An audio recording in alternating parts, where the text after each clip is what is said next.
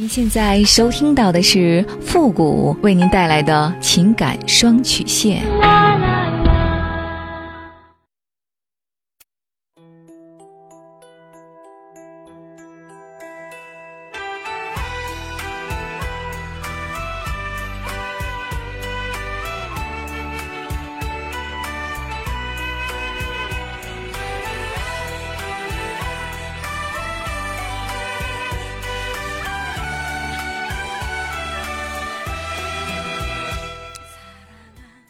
开启两性沟通之门，解答您的情感困惑。您现在正在收听到的是由复古给您带来的情感双曲线，也就是为您解答在情感上遇到的所有的问题，包括亲情、友情和爱情。那参与我们节目的方式呢，也请关注一下我们的公众号“汉字的情感双曲线”五个字。好了，那么接下来时间呢，让我们来关注一下今天的第一个问题。这位朋友呢，他说。你好，付老师，我是刚毕业没多久的大学生，最近一段时间呢，有点拿不定自己的感情，希望呢你可以帮我分析一下。事情是这样的，毕业之后呢，我就在学校的附近呢跟别人合租了一个房子，另一间呢就是我房东自己住的。他是离婚的，今年三十三岁。我和他第一次见面呢，也没有任何的好感，一张冷冰冰的脸。不过呢，房间很干净，价格呢也比较合适，加上我看了几家房子，也没有遇上满意的，就和他签了一年的租约合同。令人意外的是，我搬来那天呢，一开始觉得冷冰冰的他，居然帮我一起收拾了房间。现在回忆起来呀，似乎当时的我在那一瞬间曾感觉到这个女人的优雅动人。接下来的日子呢，波澜不惊。我早上八点出门，坐地铁到公司上八小时的班晚上呢七点多回家，在附近呢吃点东西，然后呢玩会儿手机，十二点多呢就睡觉。除了早上洗漱的时间呢，我们很少能碰上。就算是碰上，也无非是打个招呼，然后呢相互给一个微笑，顶多呢是寒暄几句，也没有什么实质的谈话内容。不过令人奇怪的是，他周末呢也很少出门。除了偶尔来几个女性朋友，从来没有异性来过。看上去似乎没有男朋友。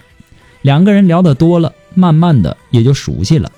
下班回来之后呢，我开始能够大方的跟他在一起看电视。我们甚至有不少相似的地方，都喜欢看郭德纲的相声，很多的综艺呢，我们也是很喜欢。就这样，我们的话题呢，慢慢的变得多了起来。我跟他聊过自己的家庭情况。聊过我大学时候的恋爱，我也知道了他的年龄和他曾经离过婚的事实。然后呢，我们的关系似乎也是越来越好。记得有一次感冒，那个时候呢也是非常时期，也不确定自己怎么回事儿后来呢就做了一个核酸证明，没事儿。呃，然后呢就在家里吃药，有点发烧就没有去上班。他那段时间呢也辞职了，看到我感冒好像挺着急的样子。把家里的药呢都拿来给我吃，还说我一点不知道照顾自己，这样的话很多。那几天呢一直给我好吃的，那几天我特别的感动。在这个陌生的城市里，真的很久没有人对我这么好过了。从那以后，我慢慢的开始关注他的一举一动，他的微笑，他的温柔，他穿睡衣的样子。每天下班回家之后呢，我都尽量的在客厅待着。就为了能有机会多看他一眼，直到有一天晚上，我做春梦了，梦见我和他在一起了，我这才意识到，我好像爱上这个比我大十岁的女人了。可让我痛苦的是，她一直都是之前的那个样子。其实我也知道，毕竟年龄是那么大的一个隔阂，尤其是女大男小的这种情况下，马上一年的合同就要到了，我不知道我现在到底该怎么办了。他也没有主动的挽留我。我也不知道，如果现在我表白了，我们的关系呢会变成什么样？现在心里很乱，希望付老师可以给我一个建议，谢谢。首先呢，你要搞清楚一个问题：你真的爱这个女人吗？一开始对她没有任何的感觉，而且呢，也不是你喜欢的类型。那么随着时间的推移，你们接触多了。而他的成熟，他对你的照顾，让你有了一份家的温馨和幸福感，你感动了。那不知不觉间，你似乎真的爱上他了。这就算是日久生情吧。但是这种情也是你的一厢情愿罢了。在他眼中，你也许只是一个弟弟。有时候，生活的关心，它不一定意味着爱情。而且，请注意，感动它不是爱，不要因为感动去轻易爱上一个人。人总是很容易因为感动而产生爱的，这很正常。但是你自己心心里一定要清楚，头脑要清醒，对待感情必须要谨慎，要不然伤了自己，更可能让这个女人受到二次的伤害。如果你真的觉得自己是发自内心的爱她，那么接下来的问题当然是：她爱，她也爱你吗？她对你有感觉吗？从你的描述的情况来看，似乎她对你啊，并没有爱的感觉。也许呢，只是大姐姐照顾一个小弟弟而已。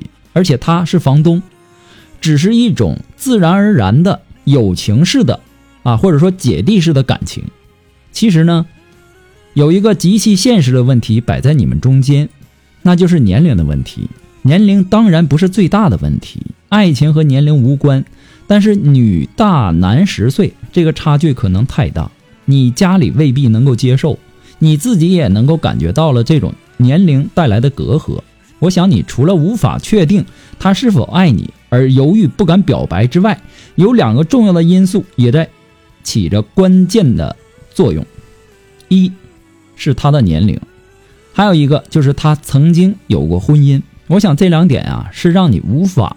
勇敢表白的重要原因，假如她是一个，呃，跟你年纪差不多的女孩，假如她是和你一样的这种未婚的女孩，我想你可能会采取各种各样的方式和手段去追求她。她的成熟一方面致命的诱惑着你，但是她的现实条件却在制服着你，所以说你迷茫了。本质上，你爱的不是她这个人。而只是他目前的成熟以及孤男寡女带来的那种内心的骚动，还有他生活上对你的照顾。一旦你们确立了恋爱关系，甚至是结婚，你们的关系随着时间的推移将可能越来越难相处。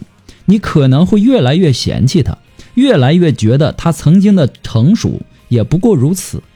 他的成熟完全只是你们的年龄差距带来的。等你成熟了，等你接触到了更多的女性，那她的魅力也就消失了。所以说呀，呃，如果说你想听我的建议呢，我真心的建议你尽快离开这个女人。正好这个房子到期了，也是一个很不错的一个好时机。不过呢，复古给您的只是个人的建议而已，仅供参考。祝您幸福。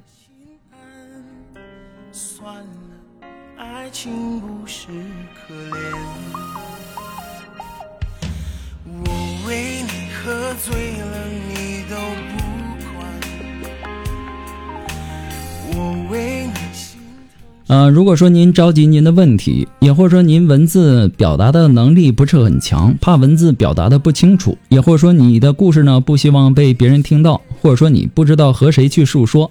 你想做语音的一对一情感解答也可以啊。那么一对一情感解答呢，也是保护听众隐私的啊，不会把你的故事拿到节目上来说，也不会给你的故事做录音处理。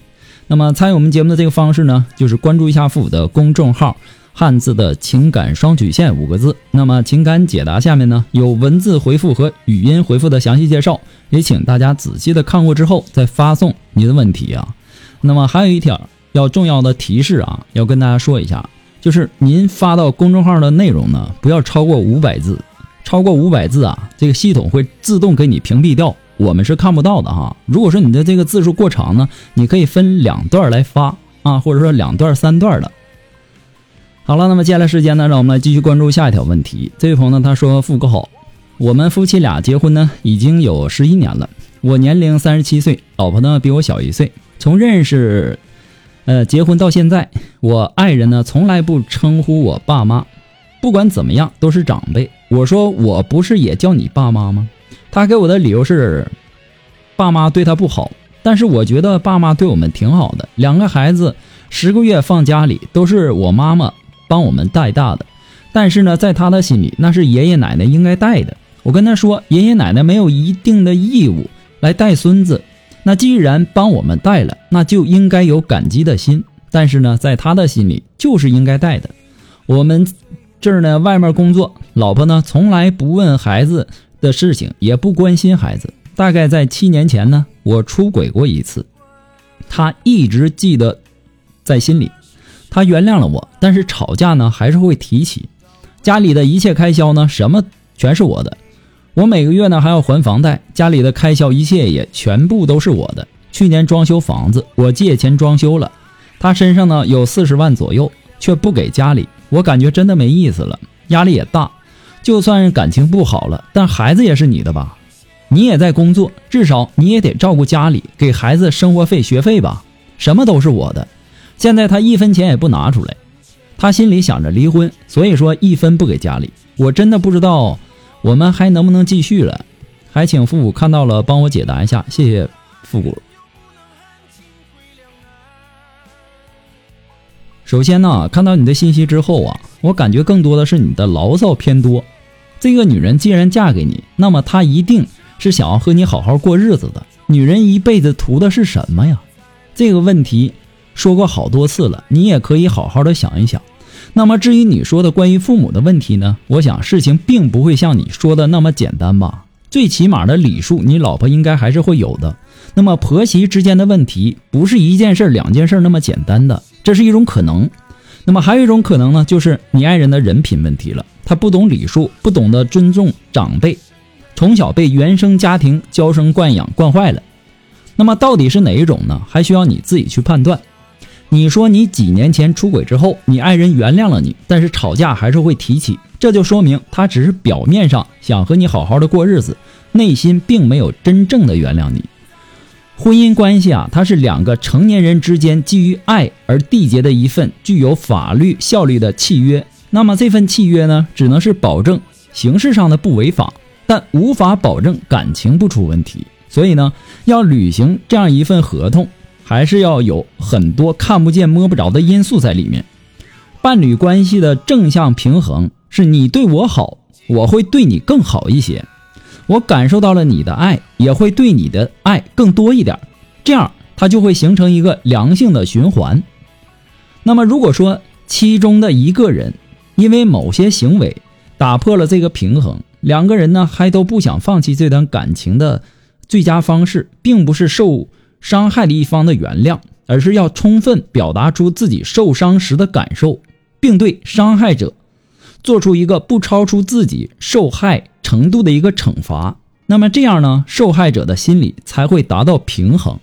这也是为什么很多出轨者为了维护家庭不想离婚的时候，会把大部分的财产转移到受害者的名下，原因就在这里。